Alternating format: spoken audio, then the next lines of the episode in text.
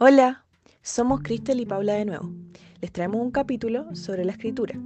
Mi compañera hablará en unos instantes sobre literacidad y luego yo les contaré sobre el modelo sociocognitivo, pragmalingüístico y didáctico para la producción de textos escritos.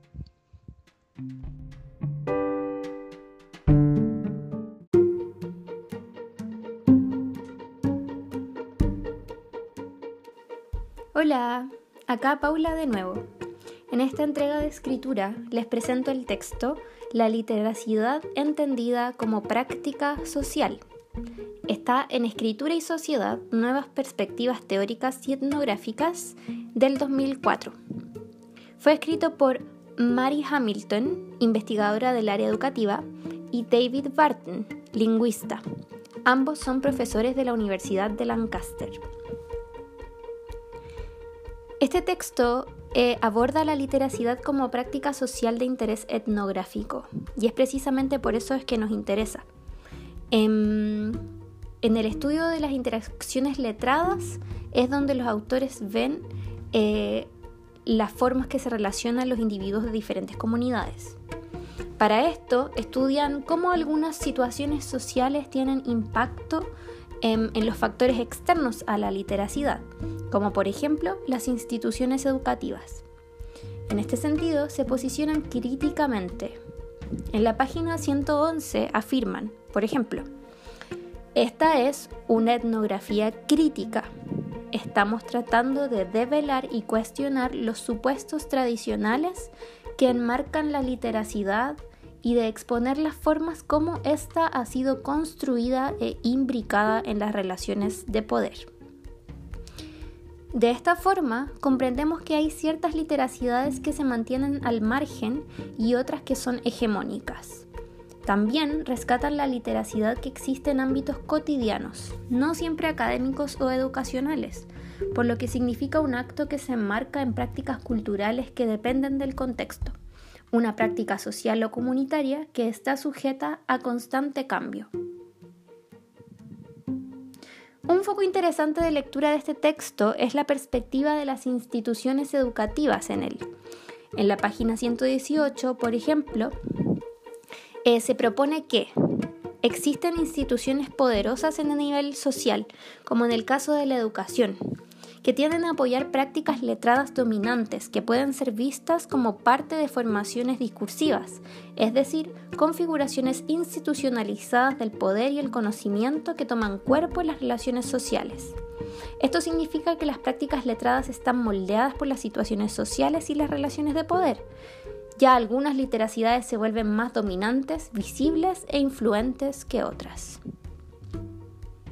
De esta forma, una manera de construir literacidad en los establecimientos educacionales de manera tal que no sea hegemónica en su totalidad es, por ejemplo, que los docentes tengamos la oportunidad de decidir también entre la elección de literacidades no hegemónicas, o al menos no siempre en el ámbito académico.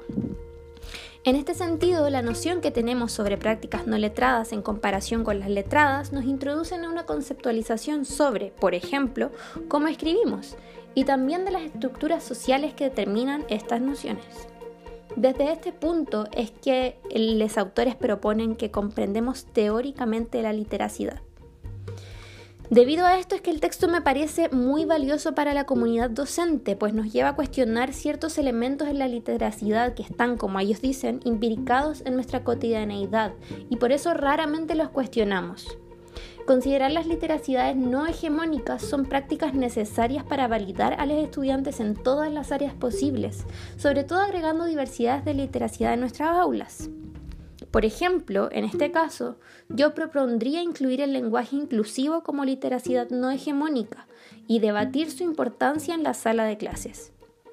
Creo que este tipo de discusiones son relevantes y además hace que el ambiente del aula sea menos jerarquizado, pues todos tendrían su perspectiva de los diferentes fenómenos en cuanto a la literacidad.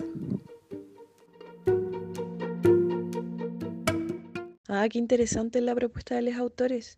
Me queda una duda, eso sí. ¿Qué dicen sobre la hegemonía en otros sectores que no corresponden al académico? ¿Y qué opináis tú sobre eso? Sí, yo también pensé en eso. Bueno, los autores efectivamente se refieren a dos casos en específico en el texto.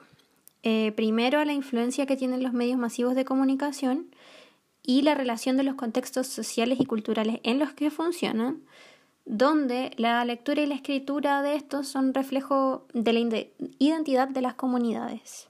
Claro, tiene sentido porque los medios son prácticamente la forma de circulación de la información hegemónica más efectiva y rápida. Sobre todo ahora, con la pandemia, por ejemplo, se han transmitido los discursos incluso de manera internacional. Todo es muy inmediato. Exacto, esa misma circulación es de la que hablan los autores. También un punto interesante, mm, por ejemplo, es que se refieren a las narrativas públicas sobre la literacidad y ahí entran en discusión el progreso de la literacidad de los estudiantes en relación a su contexto educativo y sobre todo también a la experiencia cultural y lingüística que desprenden desde la escuela y de sus casas.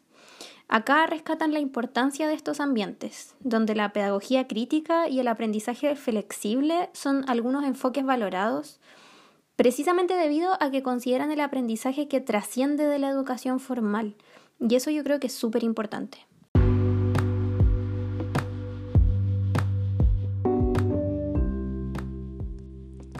Hola, soy Cristel y hoy les hablaré sobre el modelo sociocognitivo, pragmalingüístico y didáctico para la producción de textos escritos, publicado el año 2003 por el grupo Didactext, el cual fue creado el año 2001 y se conforma por profesores y doctorandos del Departamento de Didáctica de la Lengua y la Literatura de la Facultad de Educación de la Universidad Complutense de Madrid.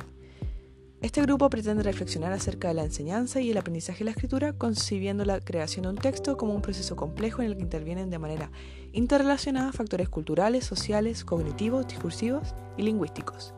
¿Qué plantea el texto? Un modelo de producción de textos escritos, el cual se basa en la propuesta de Hayes y completa algunos vacíos de esta. ¿Cómo se consigue este modelo? A partir de un enfoque sociocultural que postula la interacción de tres dimensiones simbolizadas por círculos concéntricos recurrentes. El primero corresponde al ámbito cultural, el segundo a los contextos de producción y el tercero al individuo. Así, en este último círculo la memoria toma un papel relevante en la producción de un texto. Además, la motivación, las emociones y las estrategias cognitivas y, metacognitivas. ¿Y cómo conciben la creación de un texto? Cito, como un proceso complejo en el que intervienen de manera interrelacionada factores culturales, sociales, emotivos o afectivos, cognitivos, físicos, discursivos, semánticos y verbales. Así, lo que busca el texto es explicitar los procesos cognitivos y las estrategias o mecanismos que intervienen en la escritura, pero tomando en consideración la cultura y los contextos específicos de la producción de un texto, Además, toma en cuenta la explicación cognitiva de los procesos implicados en la composición escrita, es decir, se posicionan desde un paradigma intermedio que sitúa los procesos humanos en un tiempo y espacio particular. En este sentido, el modelo es sociocognitivo y pragmalingüístico. También es didáctico porque postula una perspectiva intervencionista, lo que significa que busca la transformación y mejora de la práctica. ¿A qué se refieren cuando hablan de la interacción de tres dimensiones simbolizadas por círculos concéntricos recurrentes?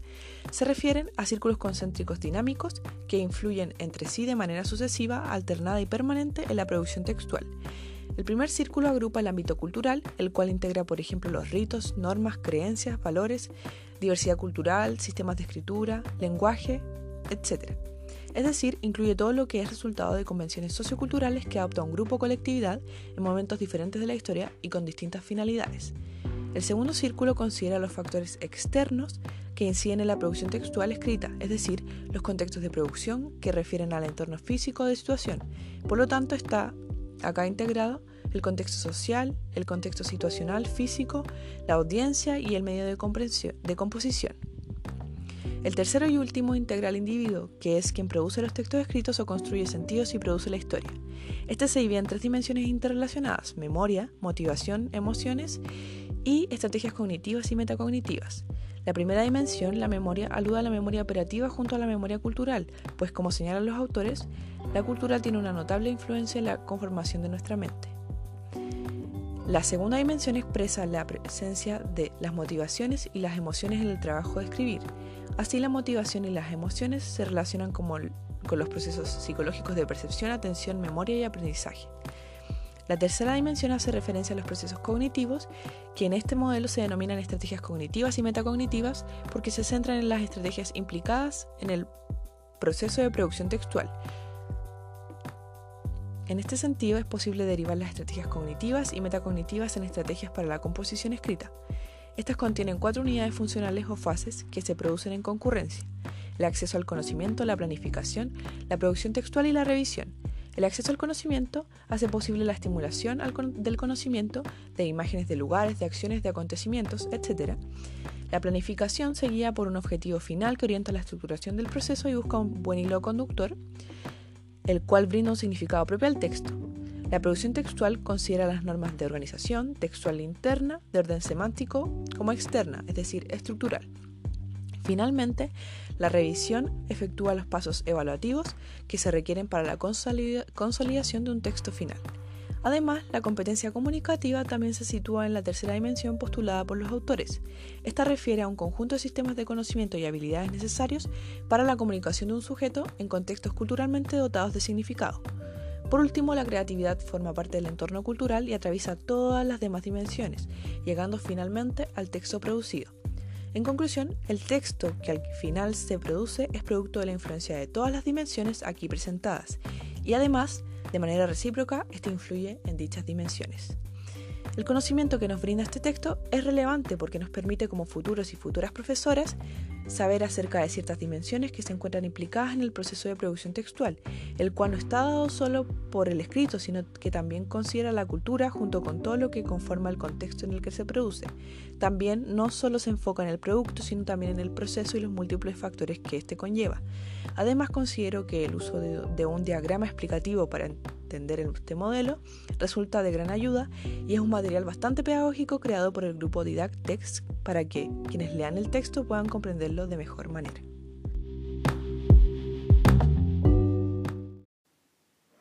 Qué interesante todo lo que trata el texto.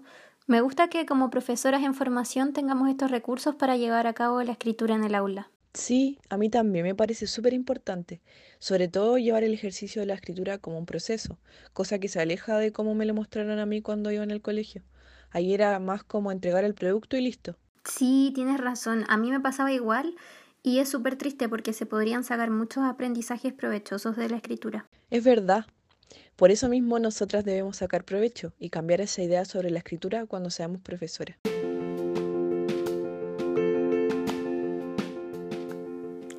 Muchas gracias por escuchar este capítulo de escritura en lectoescritura para todos. El siguiente va a estar bueno también, va a ser de oralidad, así que ahí les esperamos.